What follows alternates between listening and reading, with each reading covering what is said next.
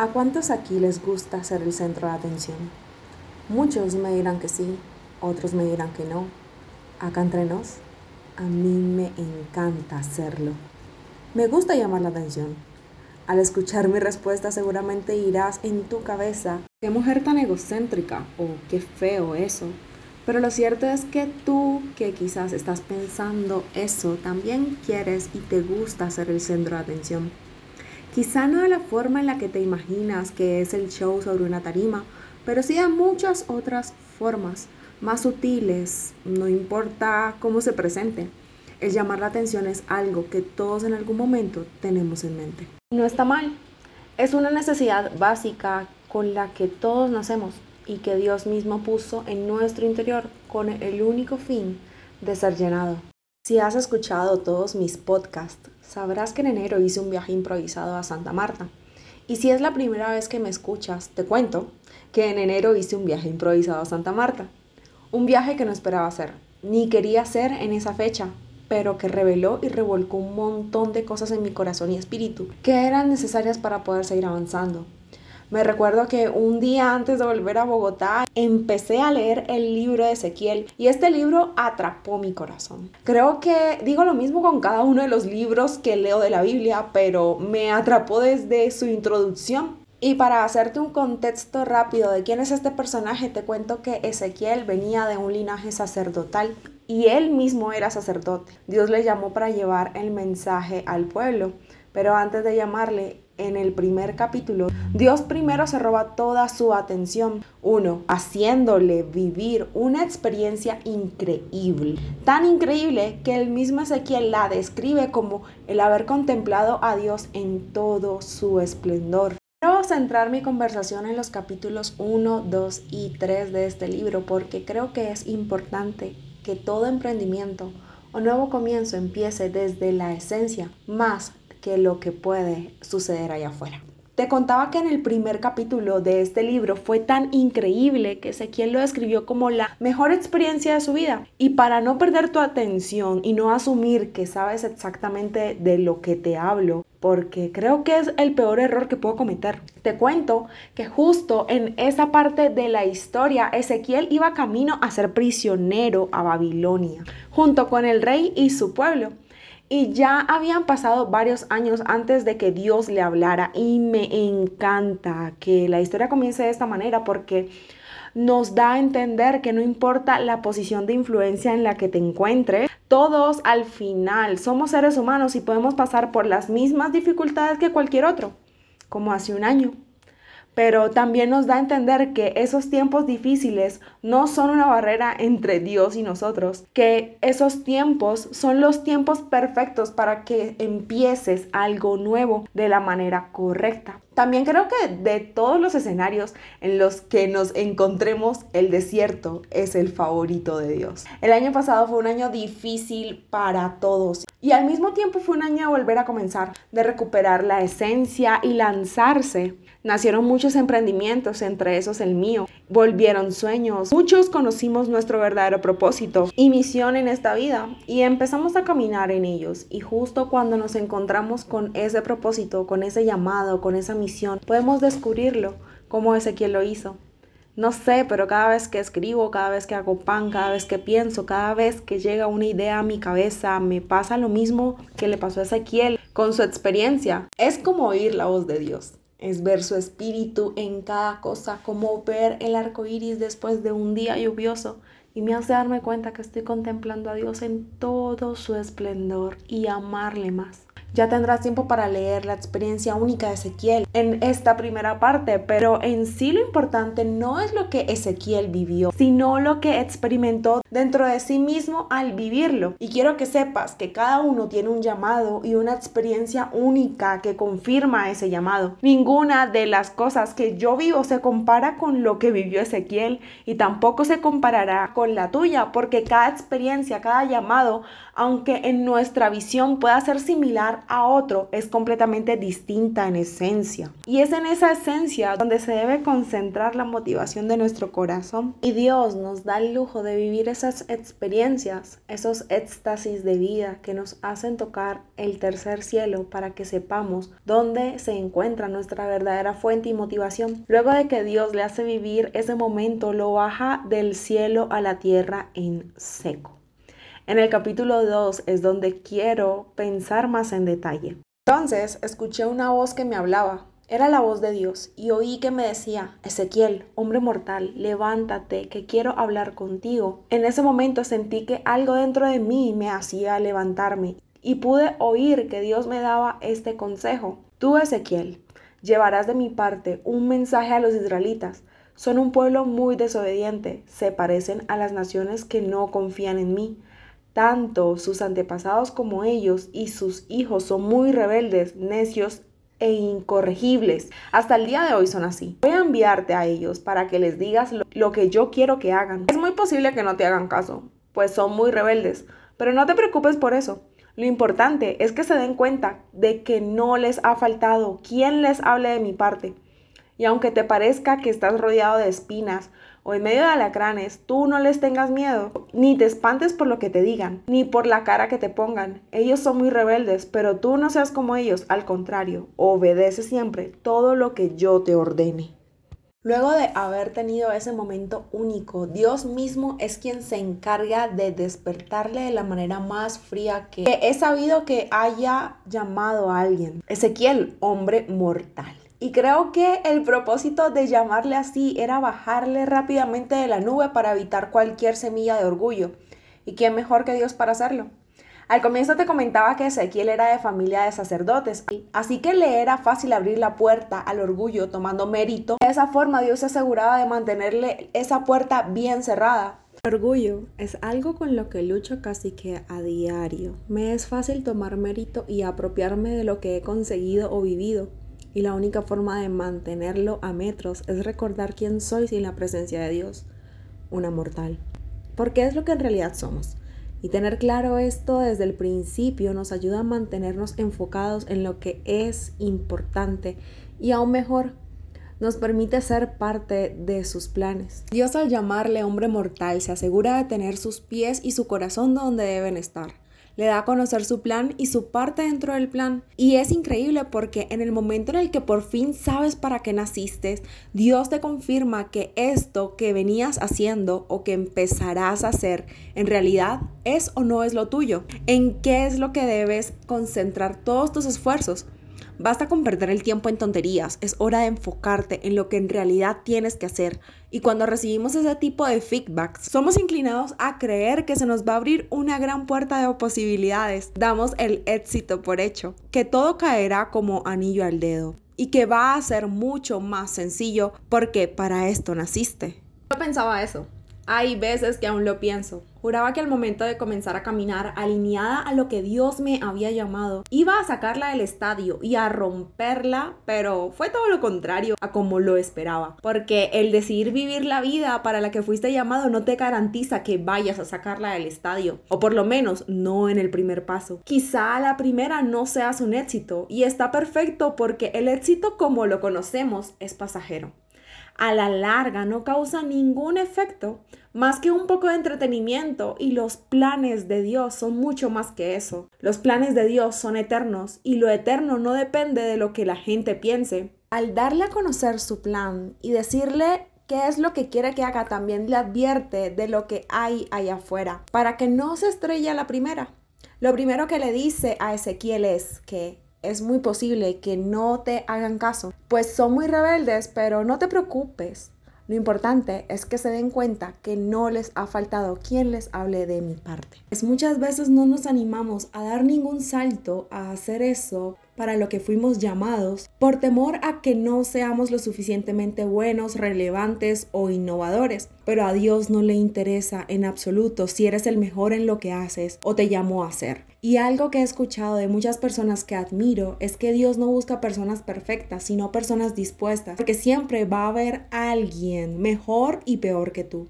Y eso Dios lo sabe. Pero a Él no le interesa ni un poquito Tampoco le interesó a las personas que marcaron huella en este mundo, como Steve Jobs, el fundador de Apple. Hoy lo conocemos como un gran referente de innovación y tecnología, por haber sido el genio tras la manzanita pero en sus primeros años no fue el hombre admirado que hoy conocemos. Tenía las mismas oportunidades y horas que tú y yo. Quizás en algunos casos hasta tenía menos probabilidades de hacer algo significativo. Su idea de crear un computador no fue la gran idea porque ya había alguien que estaba haciendo algo ya existía IBM. Cuando empezó a trabajar en su gran idea, no lo hizo en un laboratorio con equipos de última tecnología lo hizo en el garaje de su casa con su mejor amigo, nadie le hizo caso y hasta pensaban que era un ridículo. Pero él decidió no preocuparse por eso. Siguió trabajando porque para él no era importante que creyeran en su idea, para él era importante hacer la realidad. La verdadera motivación para hacer lo que Dios puso en tu corazón no se encuentra en la aprobación y opinión de alguien. Tienes todo lo que necesitas. Solo encárgate de dar el paso y seguir avanzando. Dios se encargará de perfeccionarlo. Recuerda que lo importante aquí no es que seas el único, sino que se den cuenta que no les ha faltado alguien que hable de su parte. Lo segundo que dice es que aunque te parezca que estás rodeado de espinas o en medio de alacranes, tú no le tengas miedo ni te espantes por lo que te digan ni por la cara que te pongan. Ellos son muy rebeldes. Pero tú no seas como ellos, al contrario, obedece siempre todo lo que yo te ordene. Todos cuando empezamos a hacer algo creemos que todo nos va a salir como anillo al dedo, que todo va a salir perfecto, que va a encajar de la manera correcta porque estamos haciendo lo correcto. Yo creía eso. En serio, aún me sigo creyendo el cuento. Pero antes de que Ezequiel empezara a hacer lo que Dios le había mandado, le cuenta un cuento distinto para que su motivación se encuentre en el camino donde debe estar. Cuando empezamos a hacer lo que es correcto, vamos a incomodar al resto. Y amigo, eso hace parte del juego. Lo realmente importante requiere un esfuerzo grande y va a incomodar siempre a alguien. Habrá momentos en los que te levantarás creyendo que estás perdiendo el tiempo, que nada está sucediendo y que sería mejor que te dedicaras a otra cosa, por lo menos que te produzca frutos más rápido.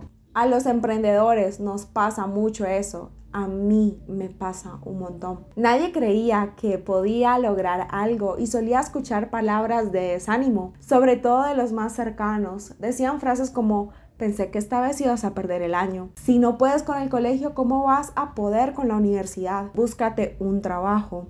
Y hoy en día con Distenta hay veces que me levanto creyendo que nada va a suceder y que va a ser un día transparente. A veces suelen pasar días así. Quisiera decirte que no me dejo de eso. Trato de ser valiente y de no dejarme vencer. Y soy intencional en no dejarme ganar, pero a veces la intención no me llega tan lejos. Cuando pasa eso, en ese momento recuerdo por qué hago lo que hago.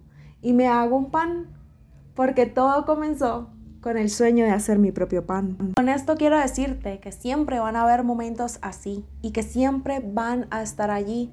Por más que quieras, no podrás escapar de ellos. escapar tendrías que estar muerto y eso es muy triste. Pero siempre cuando te decides lanzar al mar, la intención del mundo va a ser ahogarte, pero la de Dios es que aprendas a nadar. No le tengas miedo, ni te espantes por lo que te digan, ni por la cara que te pongan. Ellos son muy rebeldes, pero tú no seas como ellos. Al contrario, obedece siempre todo lo que Dios te ordenó y sigue el camino que Dios te trazó. Allí es donde se encuentra tu verdadera motivación. Juan 16:33 dice que Dios nos dice todas estas cosas para que en Él encontremos paz porque en este mundo vamos a sufrir, pero debemos animarnos porque Él ha vencido al mundo.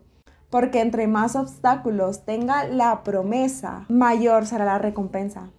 Después de todo esto, finalizando el capítulo 2 y entrando al capítulo 3, Dios le dice a Ezequiel, para empezar, abre la boca y come lo que te voy a dar. Entonces vi una mano que tenía un librito. Esa mano se extendió hacia donde yo estaba y comenzó a abrir ese librito delante de mis ojos y pude ver que el libro contenía mensajes de luto, dolor y de tristeza. Entonces Dios me dijo, Ezequiel, cómete ese libro y llena tu estómago de él. Yo tomé el libro y me lo comí, y su sabor era tan dulce como la miel. Después Dios me dijo, quiero que lleves un mensaje para el pueblo de Israel. No te estoy enviando a países donde hablan idiomas desconocidos para ti, pero si lo hiciera, la gente de esos países te haría caso.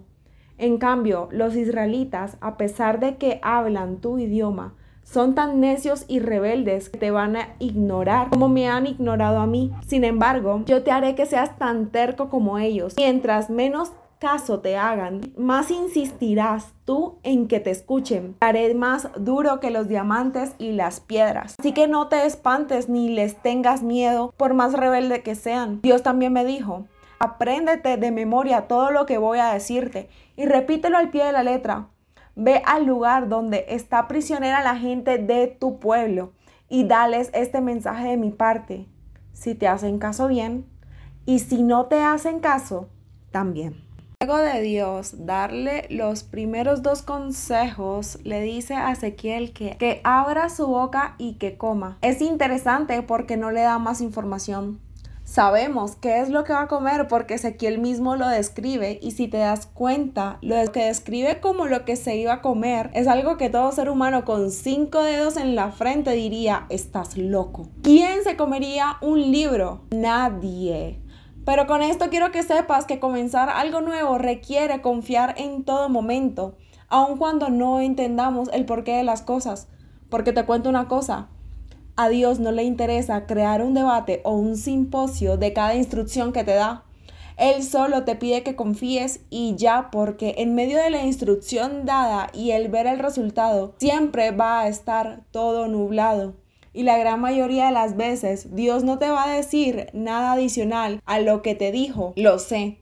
Muchos quisiéramos que nos dijera, abre la boca y come esto que sabe rico, pero eso no va a pasar. Algo que aprendí hace unas semanas es que confiar en Dios no siempre es creer que lo que esperas sucederá, es más bien que creas más en Él lo que quieras esperar de Él. Romanos 8:28 dice que a los que aman a Dios todas las cosas le ayudan a bien. Esto es algo a los que conforme a su propósito son llamados. Créeme, si Dios te llamó a hacer algo, no te mandará a hacer nada que no esté alineado al cumplimiento de ese llamado, por más loco que te parezca. Recuerda que del otro lado del miedo siempre se esconde algo tremendo. Ezequiel descubrió un sabor tan dulce como la miel. ¿Qué dulce sabor te estás perdiendo en este preciso instante?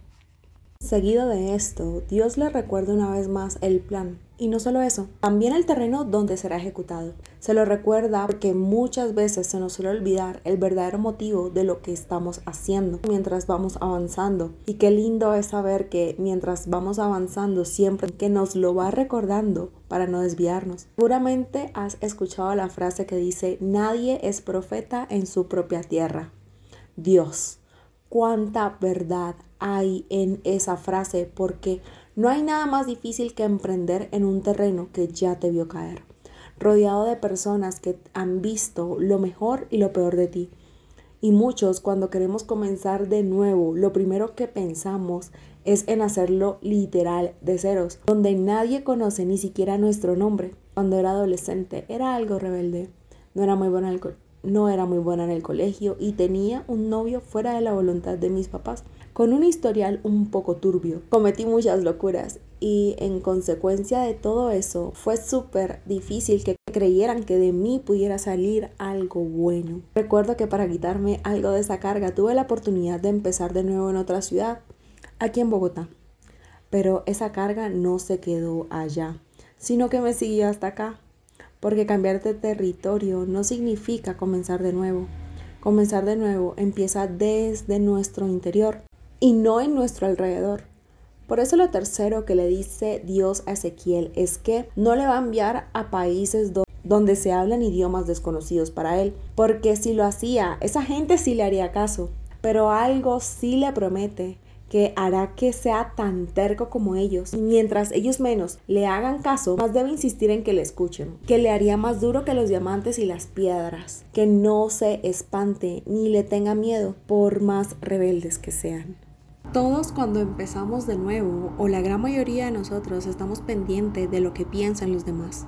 Medimos nuestro éxito por lo que ellos piensen, los que nos gusta ser el centro de atención. Nuestra atención siempre está puesta en eso. Ese no es el verdadero feedback de que estamos haciendo lo correcto. Muchas veces por estar pendiente de lo que le gusta o esperan los demás nos desviamos de nuestro propósito y hasta perdemos nuestra identidad. Y por eso Dios hace énfasis que nuestra motivación no debe estar en la aprobación de ellos, sino en el propósito que Dios nos entregó. Nadie que empezó algo nuevo le creyeron desde el comienzo y contigo no va a ser diferente eso te va a hacer fuerte. Soñamos con arriesgarnos y lanzarnos en un lugar donde nadie conoce nuestro pasado para no lidiar con ese dolor que solo los que nos conocen puede ocasionarnos, porque son los más cercanos los que nos hieren demasiado. Pero no le hagas caso porque es justo lo que te hará un diamante. En estos casos, la terquedad y el tener orejas de pescado es nuestra mejor arma para avanzar en el llamado que Dios te ha dado. Siempre me he considerado una mujer terca. Escriba en una palabra. Esa es la primera que se me viene a la cabeza. No encuentro de mí otra definición que esa. Y ser terco no está mal. Ser terco no es más que mantenerse firme e inamovible en su actitud aunque le den razones en contra o se le intente convencer de otra cosa. Así que sé terco y deja de estar pendiente de lo que, lo que piensa el resto, porque la alegría que te da el hacer eso para lo que fuiste llamado no se compara en nada al me gusta de los que están a tu lado. Vas a ser un diamante y los diamantes son carbones que fueron sometidos a condiciones de presión y temperatura extrema, difícil de encontrar y conocidos por su extrema resistencia. Así que no tengas miedo porque Dios está haciendo algo tremendo en ti. Y aunque el terreno en el que estás emprendiendo es bastante cruel y molesto, es necesario que pases por eso para que llegues a ser el diamante que en realidad eres. Lo sé.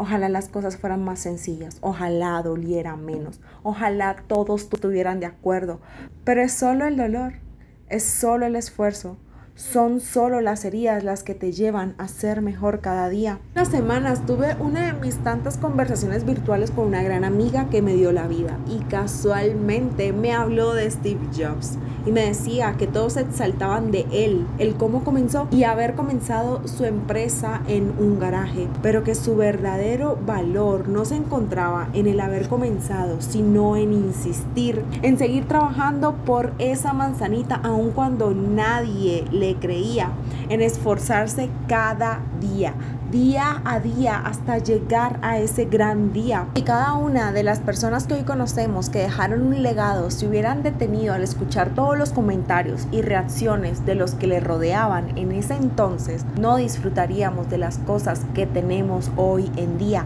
Luz, tecnología, derechos, salvación.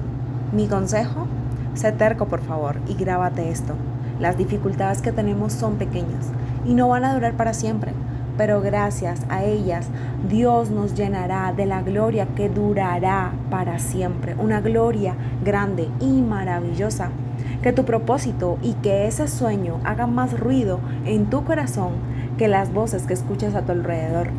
Lo cuarto que Dios le dice a Ezequiel es que se aprenda de memoria todo lo que Dios va a decirle y que lo repita al pie de la letra que vaya al lugar donde está prisionera la gente del pueblo y que le dé el mensaje de su parte si le hacen caso bien y si no le hacen caso también. Algo que he aprendido con mi terquedad y la de los demás es que cuando no haces caso a lo que se te manda, te va mal.